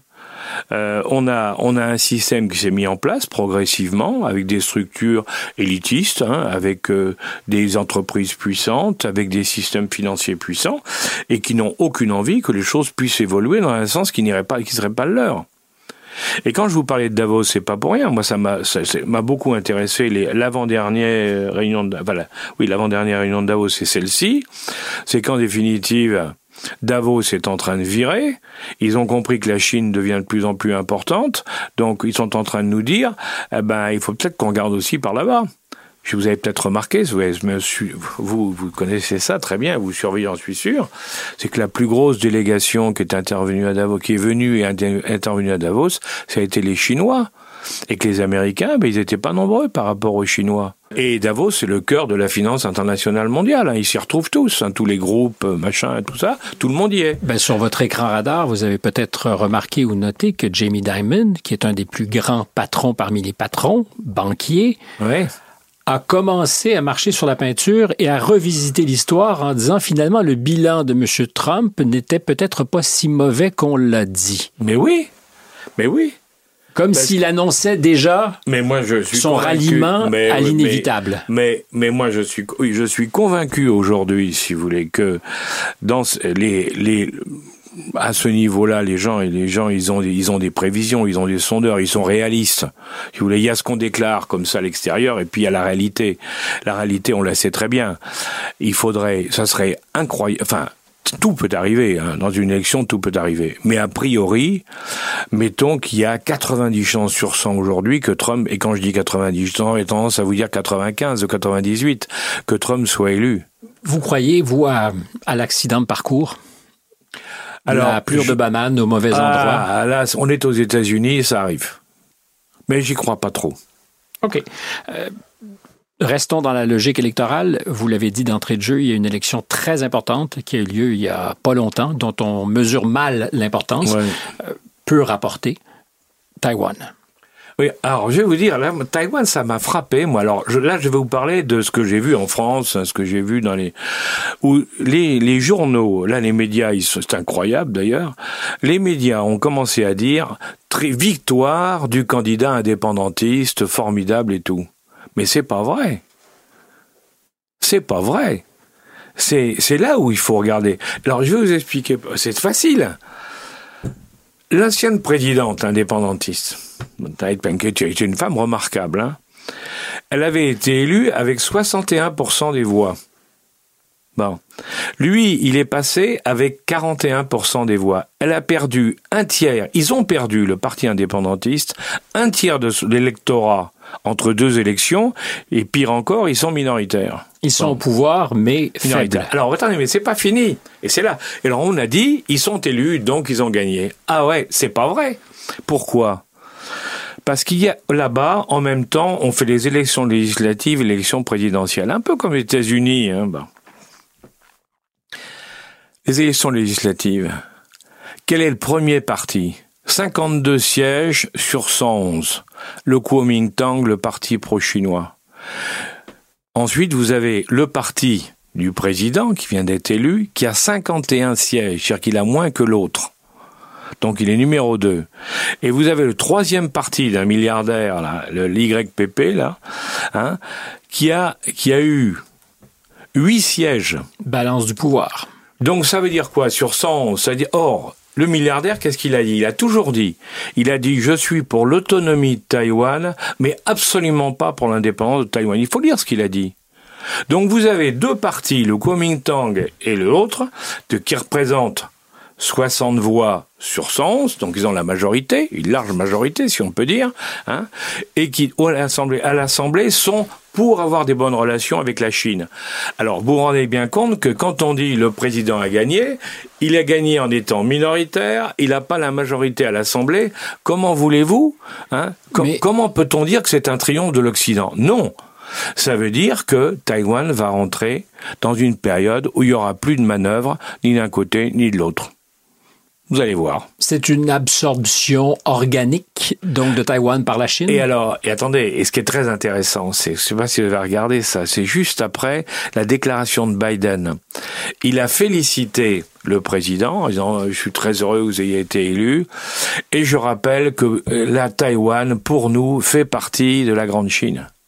Parce que les Américains ont toujours plus ou moins accepté oui. de dire? Ah fait, oui, depuis mais- depuis mais- la visite re- re- du président Nixon. Souvenez-vous, de ce qui s'est passé autour de Taïwan depuis, an, depuis quelques mois, et depuis quelques, depuis deux, trois ans même, hein, où les Américains, ils ont forcé à l'époque de Nancy Pelosi et les autres, ils ont forcé à mort pour essayer.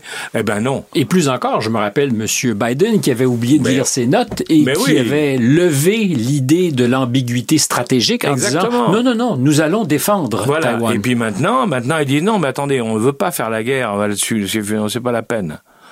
Alors, et j'ajouterai en plus que les va-t-en-guerre qui avaient, qui poussaient à la guerre à sur Taïwan, disaient, alors sur le plan militaire et stratégique, c'était une absurdité, mais inquiétante qu'on puisse dire des choses pareilles, pour une raison très simple. C'est que tous les missiles, tous les avions de chasse américains sont équipés en puces qui viennent de Taïwan. Si jamais j'attaque Taïwan, qu'est-ce que font les Chinois? Ils détruisent les, deux, les usines de puces à Taïwan et les Américains peuvent plus envoyer de missiles, il n'y a plus de puces. Ça sera moins vrai dans deux ans, quand cette capacité manufacturière Parce que aurait Trump, été... Là, il est, là on voit qu'il est plus malin que ce qu'on présente. Quand Trump, il a, il a coincé les, Ta- les Taïwanais, il leur a dit vous allez construire des usines aux États-Unis. Et a priori, d'après j'en parlais hier soir avec des amis, a priori, elles devraient bon fonctionner en 2027. En 2027. Mais hein. les démocrates qui nous écoutent préciseront que c'est quand même M. Biden qui a scellé avec Nancy Ah, mais Pelosi il a continué. Ah non, mais attendez, mais moi On je parle critique de pas. 50 milliards, je pense, qui a été ah mis à la disposition. Ah non, mais je ne critique pas du tout M. Biden là-dessus, parce que d'autant plus que là, ça fait partie de ces choses sur lesquelles les intérêts de l'Amérique sont prioritaires. Biden, il savait, comme ses conseillers, ses conseillers et les militaires surtout, hein, l'équipe militaire savait très bien que pour pouvoir faire une guerre, il fallait le, le contrôle des puces. Donc, euh, tout le monde était d'accord là-dessus. Donc, ça a été très bien joué. Et bravo, bravo l'Amérique. Hein. Ils ont là, ils ont montré une continuité euh, formidable faut le dire. Et euh, la- le rapatriement de la capacité manufacturière. Ah bah et dans oui, ce cas-ci, eh c'est ben, même pas et du rapatriement. Ils, ont- ils vont avoir une liberté de ce côté-là dans deux, trois, dans trois ans. Ils auront une liberté qu'ils n'ont pas aujourd'hui. Guerre, c'est le mot euh, que vous avez prononcé à l'instant parlant de ce qui pourrait arriver entre la Chine et les États-Unis. Oui. Apparemment, on fait gaffe davantage aujourd'hui.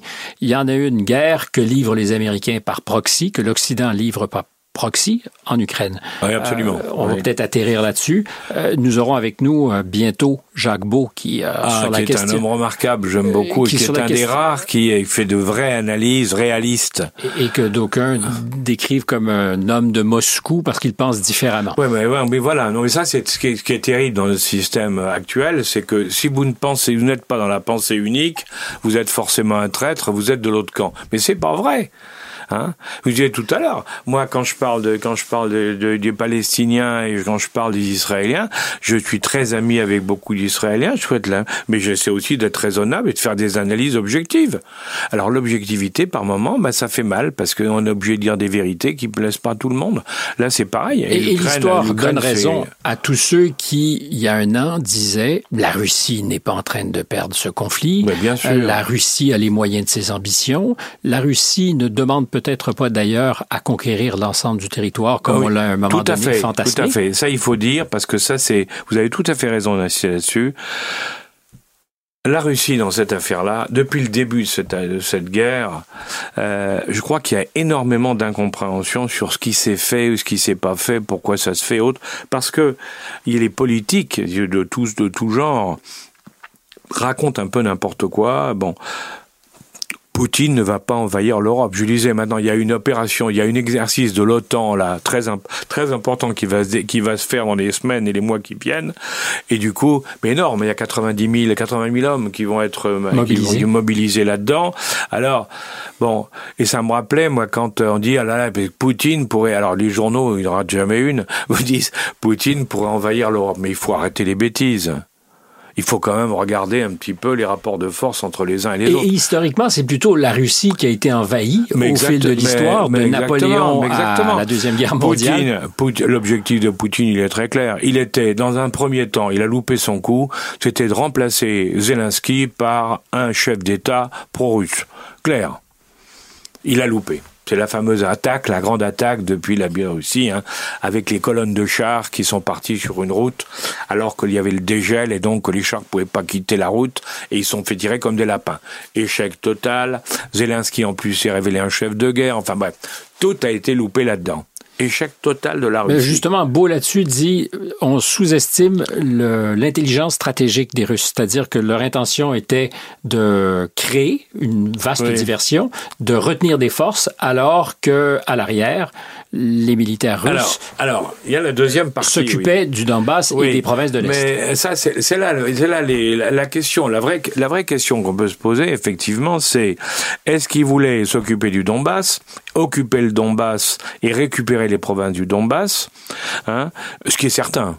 Hein, euh, où est-ce qu'ils voulaient Alors, la question, si vous voulez, c'est, ben pour moi en tout cas, c'est la première tentative, si vous voulez, vers, c'était de renverser le gouvernement en place pour avoir un gouvernement pro-russe, de manière à négocier l'autonomie du Donbass, c'est-à-dire ce qui avait été les accords de Minsk d'ailleurs, hein, car dans les accords de Minsk, il était prévu de donner l'autonomie et l'autorisation de parler russe aux gens du Donbass. Bon, ça c'était bon, ça n'avait pas été appliqué par Zelensky, donc euh, il voulait mettre un quelqu'un et dire nous on veut l'autonomie et ça lui allait. Visiblement c'était ça le truc. Comme Zelensky est resté, évidemment. Alors là, ils ont dit maintenant, euh, c'est plus une question d'autonomie. Il faut qu'on récupère ça pour la Russie. Donc il faut qu'on récupère les provinces du Donbass, hein, la, Crimée d'un côté et puis le vrai Donbass de l'autre. On va le récupérer tout ça pour la Russie. D'où la, la guerre actuelle. Et mais ce qu'on voit aujourd'hui, si vous voulez, c'est que les Russes sont remarquables en défense. On l'a vu. Hein, puisque l'armée, euh, l'armée ukrainienne a été incapable de progresser durant tout l'été faut dire, c'est un échec total, la Cette grande offensive annoncée. Ah oui, annoncée. Dieu sait si on nous l'a annoncé, qu'on allait voir ce qu'on allait voir. Mais ça ressemble un peu à l'Irak aussi à l'époque où on nous disait euh, qu'il fallait doubler les forces pour réussir finalement. Mais c'est toujours, c'est toujours la même histoire. Hein. On vous dit donnez-nous plus de moyens, vous allez voir ce que vous allez voir. Mais mais mais là, on a vu que non, même avec beaucoup de moyens, aujourd'hui, en défensive, les Russes sont meilleurs que les Occidentaux. Euh, la vérité, elle est là. On peut habiller ça comme on veut, si vous voulez, mais la réalité, elle est en défensif, ils sont meilleurs que nous. Et ils par contre, par contre, en offensif, eh ben ils sont pas bons parce qu'ils progressent pas non plus. Et peut-être qu'il n'y a pas ambition à progresser. Attendez, si, parce qu'ils voudraient arriver à la frontière des, des provinces du Donbass. D'où l'idée du Nord vers Kharkov, d'où un certain nombre de tentatives qu'ils font actuellement, parce que ce qu'ils voudraient, c'est arriver. En définitive, la vraie ligne de séparation, c'est le Dniepr. Et eux voudraient revenir à la grande Russie de l'époque, où la partie, je dirais, nord du Dniepr, enfin nord, nord-est du Dniepr, qui est russophone, eh ben, ils l'auraient, et de l'autre côté, ben, ça, ça serait euh, l'Ukraine. Plus exsangue. Voilà.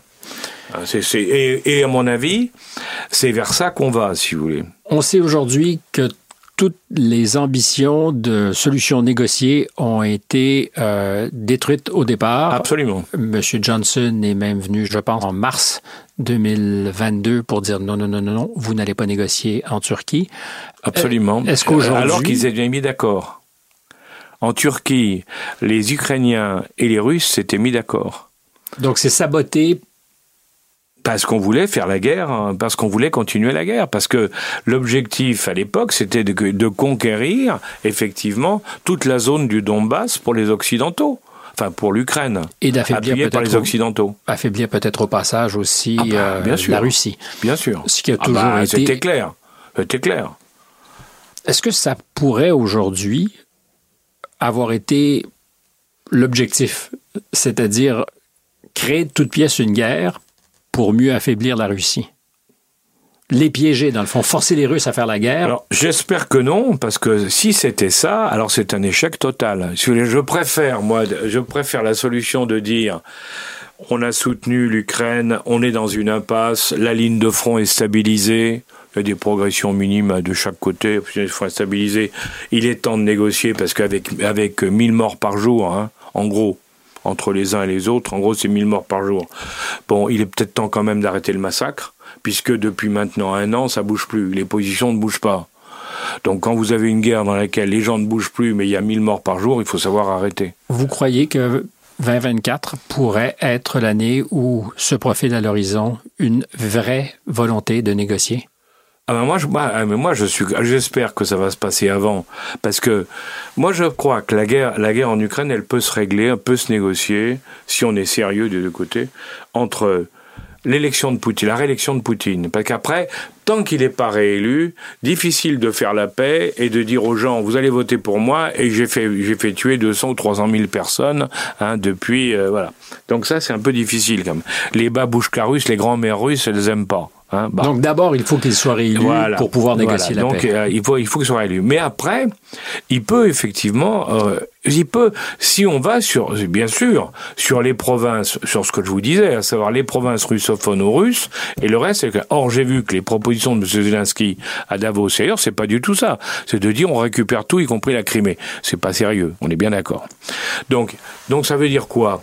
Ça veut dire qu'il va falloir que quelqu'un tape le poing sur la table. Est-ce que l'Occident est prêt à ouvrir ce jeu? Alors, moi, j'ai noté que le candidat Trump a dit si je suis élu, la guerre en Ukraine s'arrête le lendemain matin. Parce que j'appellerai Poutine, on négociera. Ils feront un deal. Et le deal, on le connaît. Toi, tu prends les provinces russophones et moi, je prendrai. C'est évident. Est-ce que les démocrates peuvent faire un deal? C'est un grand diplomate, Biden. Hein. Il connaît, il connaît la politique mondiale. Il a été avec plein de gens. Il est très fort. Le problème, c'est qu'il est très vieux et il est fatigué. Or là, il faut, pour faire ça, il faut un, il faut un chef à poigne, si vous voulez, un, vrai, un vrai patron, quoi. Hein. Parce qu'il va falloir l'imposer.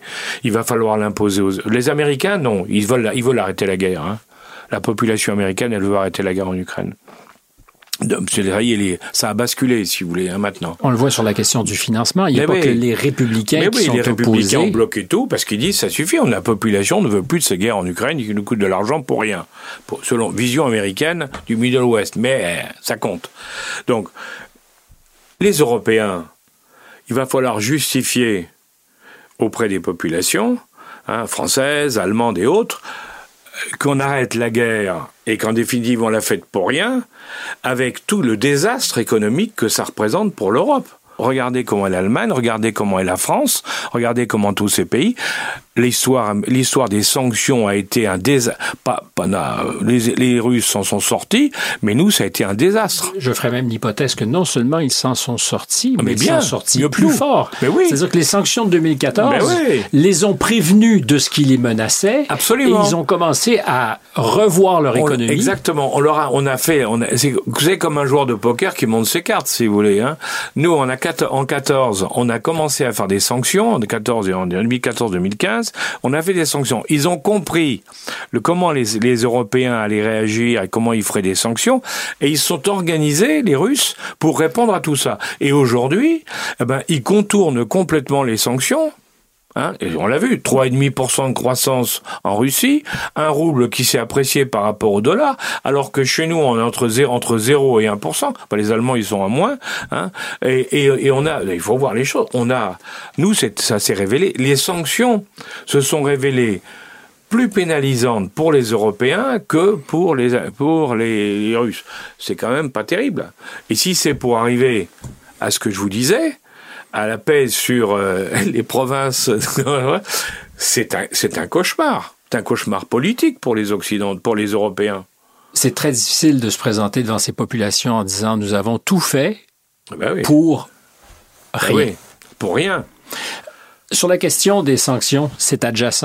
Euh, cette idée aujourd'hui de, de saisir vraiment les actifs russes qui étaient Oui. à l'étranger, alors sur le coup, eux avaient peut-être pas imaginé Ouais. que l'argent qu'ils avaient laissé dans nos coffres pourrait vrai. être saisi. Alors cette idée de saisir ou d'adosser les éventuelles obligations ukrainiennes à hauteur de centaines de Oui, milliards d'euros oui. sur ces actifs, est-ce qu'on crée un précédent qui est dangereux? Ben, c'est parce qu'on crée un précédent dangereux, c'est à- à cause de ça qu'aujourd'hui, eh bien, il y a des, beaucoup de gens hésitent, y compris les Américains, beaucoup de gens hésitent à le faire. Alors il y a des en France, en Europe, il y a des, une volonté euh, de certains de dire allez-y, il faut saisir les actifs russes. Donc le fric des Russes, c'est notre fric maintenant. Ouais, oui, mais ça, c'est attention, hein, c'est un, c'est très très grave ça, hein.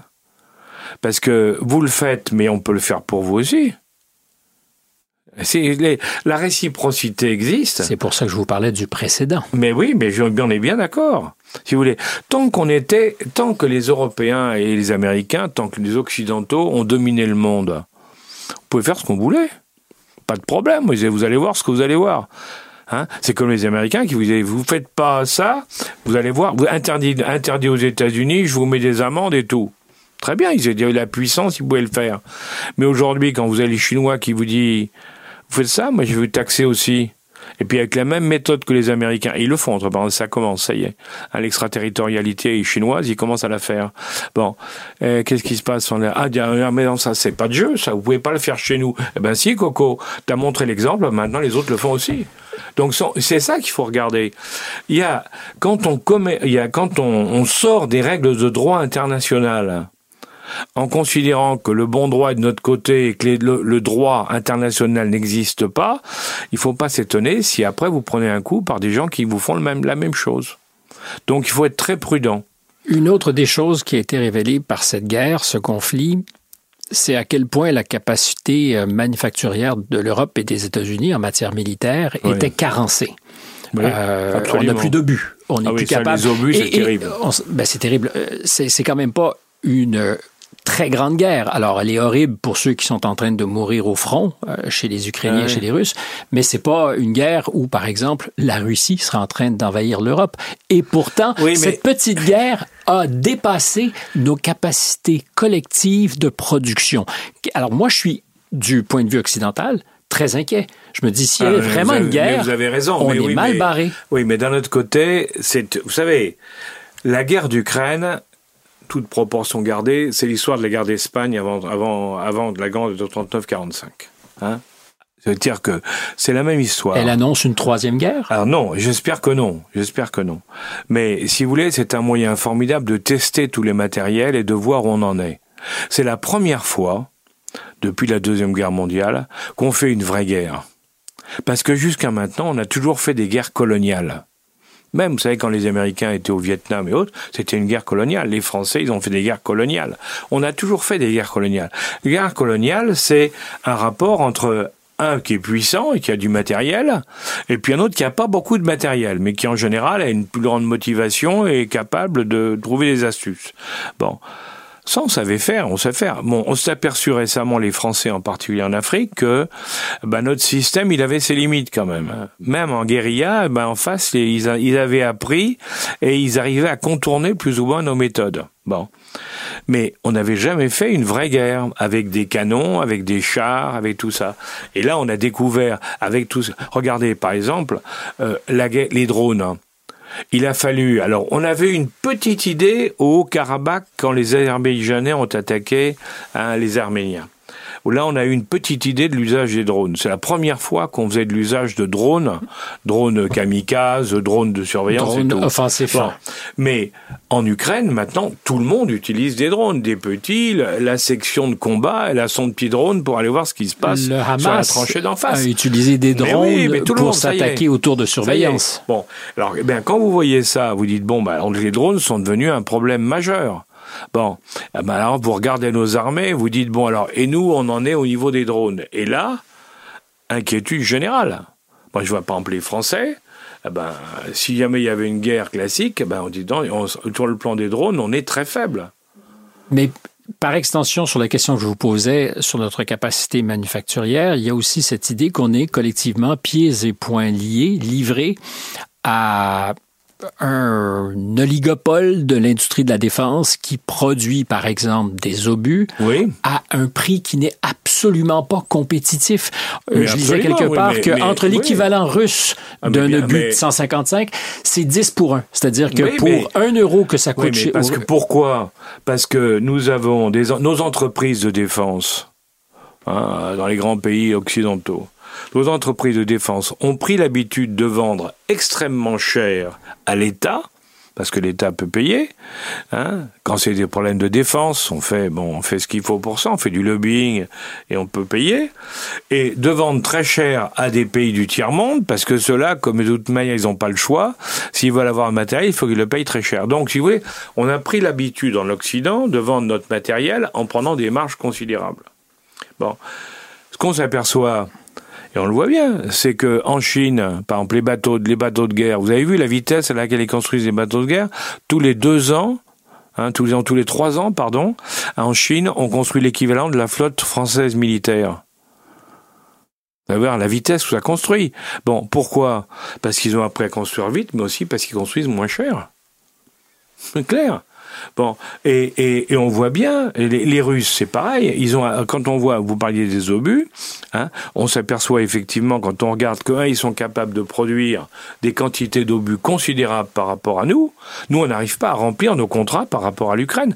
Aucun pays, les États-Unis, la France, hein, aucun ben, pays. Les États-Unis ont été pris à ouais. livrer des bombes à fragmentation. Mais oui, parce qu'on n'avait pas d'autres. Parce qu'on n'a rien d'autre. Or, ouais, on sait qu'elles sont prohibées. La plupart des pays membres de l'OTAN, je dis bien la plupart, refusent d'utiliser eh ben, ces bombes à fragmentation. C'est interdit par les conventions de Genève?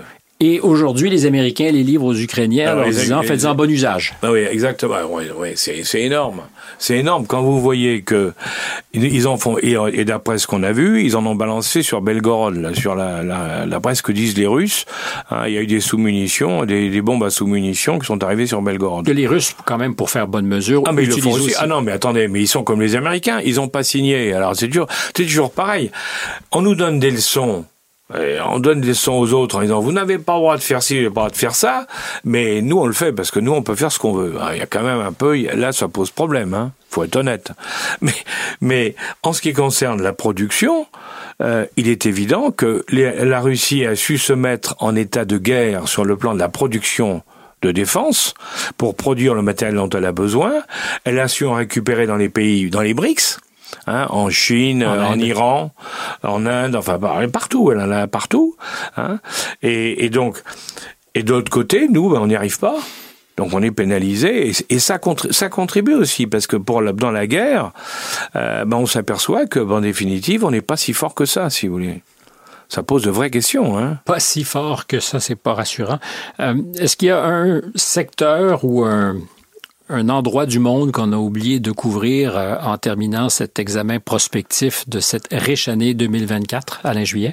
Euh, non, il y, a juste un, pays sur lequel je, moi, attentivement, je regarde ce qui se passe parce que c'est une guerre qui dure depuis, euh, voilà, c'est-à-dire depuis 30 ans. Euh, c'est le Congo, en Afrique, la République démocratique du Congo euh, qui, comme vous savez, dans le Nord Kivu et en Ituri, euh, la zone qui est frontière de la, du Rwanda et de l'Ouganda, euh, a des mines de, de coltan, a des mines de cobalt, a des mines de beaucoup de choses. Très convoitées. Très convoitées, moi qu'on puisse dire, puisque les pays à côté euh, financent des mouvements, euh, des mouvements d'opposition redoutables, hein, qui tuent plein de gens, de manière à garder le contrôle des mines, ce qui fait que c'est paradoxal, mais vous savez, je sais pas si vous savez ça, mais c'est énorme. C'est que Actuellement, le plus gros exportateur de coltan d'Afrique, c'est le Rwanda, alors qu'elle n'a pas de mine de coltan en Rwanda. Elle le pique. Elle le pique à côté. Alors c'était un accord qui avait été passé par Kabila père, le président, quand il avait été mis en place au Congo, par avec l'aide de l'armée rwandaise de Kagame. Hein, ils avaient, il avait été mis en place en contrepartie. Il avait dit pour vous remercier de m'avoir aidé à prendre le pouvoir, je vous donne l'exploitation. Mais maintenant, ça fait presque 30 ans. Hein, donc là, il y a un problème. Alors, le, le président Tshisekedi a commencé à, à, dire, mais il faut. Et puis les pays, les, pays l'appuient. Hein. Là encore, on voit les pays du tiers monde, enfin le, les BRICS qui l'appuient totalement dans sa, dans sa démarche et qui disent il va falloir que là on, on trouve une solution. Donc cette guerre est très importante parce que on s'en rend pas compte, mais on parle des 1000 morts par jour. Euh, cette guerre-là, elle a fait plus de 500 000 morts. Hein. Et quand on parle des viols en Ukraine, en Israël, euh, là c'est tous les jours. Donc, si vous voulez. Euh... Mais vous savez comme moi qu'il y a des morts qui comptent moins que d'autres. Exactement. Et moi, je veux pas qu'on oublie l'Afrique parce que en Afrique, bah, il y a des pauvres gens qui se font massacrer aussi. Et il faudrait peut-être un jour qu'on y pense. Faut pas uniquement penser qu'aux Occidentaux. Ah, là, je suis un peu, je fais pas l'apologie des BRICS, bien le contraire. Hein, mais je dis, il faut pas, faut pas penser qu'aux occidentaux, le, un mort, qu'il soit africain, euh, européen ou autre, ben c'est, c'est toujours un mort et c'est toujours une horreur. Un viol, c'est toujours un viol, c'est toujours une horreur et ainsi de suite. Merci ça, de le faut... rappeler. Je pense que c'est très très très important. On a tendance à mettre en scène ces morts qui nous avantagent euh, plus, en fait, qui sont. Exactement. Qui sont il n'y a pas des bons morts et des mauvais morts. Non, il n'y a que des morts. Il y a que des morts, et en général, on n'a pas à être fier qu'il y ait des morts, c'est qu'on n'a pas réussi à trouver de solution intelligente par la paix. Et de ce point de vue, effectivement, on est encore loin du compte pour ce qui est d'arriver à la paix. Malheureusement. Alain Juillet, une fois encore, ça a été euh, vraiment, euh, pour moi, lumineux. Merci d'avoir accepté de jouer avec moi. Non, non, mais c'est un plaisir, toujours, vous le savez bien. Je, ben, je le sais et j'espère qu'on saura refaire l'exercice. J'espère pour vous qui avez écouté que je ne l'ai pas trop interrompu, mais à chaque fois, c'est la volonté de la conversation mais qui oui, mais très le bien. plaisir extraordinaire. Si vous avez aimé cet épisode, s'il vous plaît, faites-le savoir, partagez-le, abonnez-vous à notre chaîne. C'est aussi une manière de nous mettre dans l'œil des euh, ben, du web, de faire en sorte qu'on est qu'on est euh, bien retenu. Euh, merci encore une fois. C'était Marianne Grenon qui était notre recherchiste. Jeanne Croteau est à l'assemblage de tout ça, la réalisation. Stéphane Bureau au microphone. À très bientôt.